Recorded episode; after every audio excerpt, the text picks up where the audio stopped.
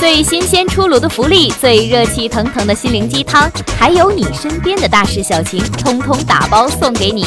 这里是热点 N 加一，行走的信息随身听。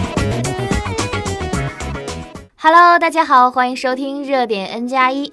取消流量漫游费这个消息呢，在三月六号就已经被提上日程了。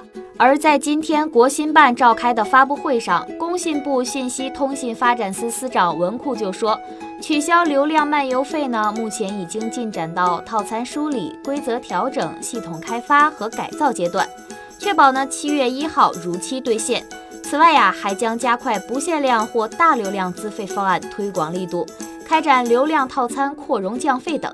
在中小企业宽带专线降费方面，将进一步降低专线价格百分之十到百分之十五。